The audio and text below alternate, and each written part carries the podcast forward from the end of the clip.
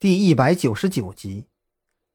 我我，张扬指了指自己，我就回来的时候说你们中了埋伏，就这样一句而已。这还不够吗？我们今天不就因为这个？赵军说着，就猛地抬起头来，顺手抄起拐杖，就对躺在自己身边的王啸天开始捶了起来。是你小子乱说的吧？韩大怎么知道埋伏我们的只有一个人的？你是不是觉得这件事跟你无关，你就打算看戏呀？王啸天哭丧着脸：“ 哎呀，别打了！韩大问我，我我总不能不说吧？老大呀，我今天我也是个受害者呀！那你是活该！”赵军恶狠狠地盯着王啸天。等以后找机会，我还得单练你。不过，赵军的眼睛始终没离开过张扬今天才打印出来的那份股东名单。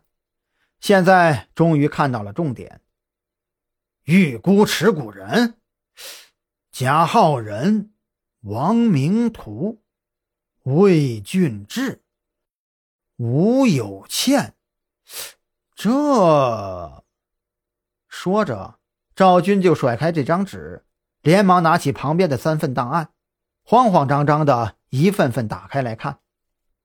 他没有张扬那么好的记忆力，看过的档案虽然不会忘记，但是发现了线索，还是需要去仔仔细细的确认的。目前那个午夜凶铃的案子出现的三个死者，竟然全都在这份预估持股人的名单里。赵军眯起眼睛：“我不是没有查过这个案子啊，毕竟这个案子移交到了特侦局，我就会关注。而且算算每个受害人遇害的前后时间，这个案子应该还不能算是结束。那么接下来，赵军的手指着名单上的七个人，除了王明图、魏俊志。”贾浩仁这三个已经死亡的受害人以外，这剩下的吴有倩、尤杰丕、楚吕佐和寇美贵，都有可能成为下一个受害者。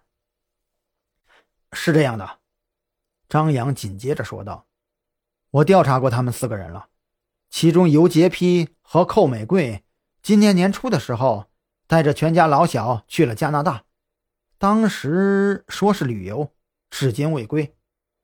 而这楚旅佐能查到的大部分资产都在临海，但是一个星期前去了香港。目前还在临海市的只有吴有倩一个人了。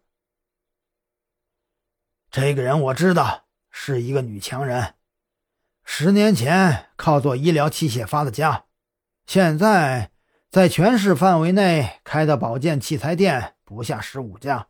此外呀，还有非常多的披着公益外衣的小门面，专门诱导附近社区的老年人去做保健、理疗什么的。张扬冷哼一声：“哼，就是那些披着公益外衣，真实目的却是高价售卖保健品、欺诈老年人毕生积蓄的理疗店。”就是他。赵军点点头，又回头看了一眼王啸天：“这样吧。”今天呀，大家的状态也都不适合查案，都各自休息去吧。明天，明天我们着重调查这个吴有倩，还有旁边房子里关着的那两个人。老王，你待会儿去处理一下。王啸天嘿嘿一笑：“好嘞，哼，正愁没机会泄火呢，这一回终于可逮到机会了。”张扬撇撇嘴，没有发表言论。这特侦局的房子虽说都是经过特殊处理的，不过关押老周和大鹏的那间屋子是杂物间，那可就不一定了。不过仔细想想，刚才韩大在修理王啸天和赵军的时候，似乎也没说什么特别敏感的话题。而且张扬相信，即便说了，而且被那两个人听到，凭王啸天那一口金牙，也能把事情给圆回来。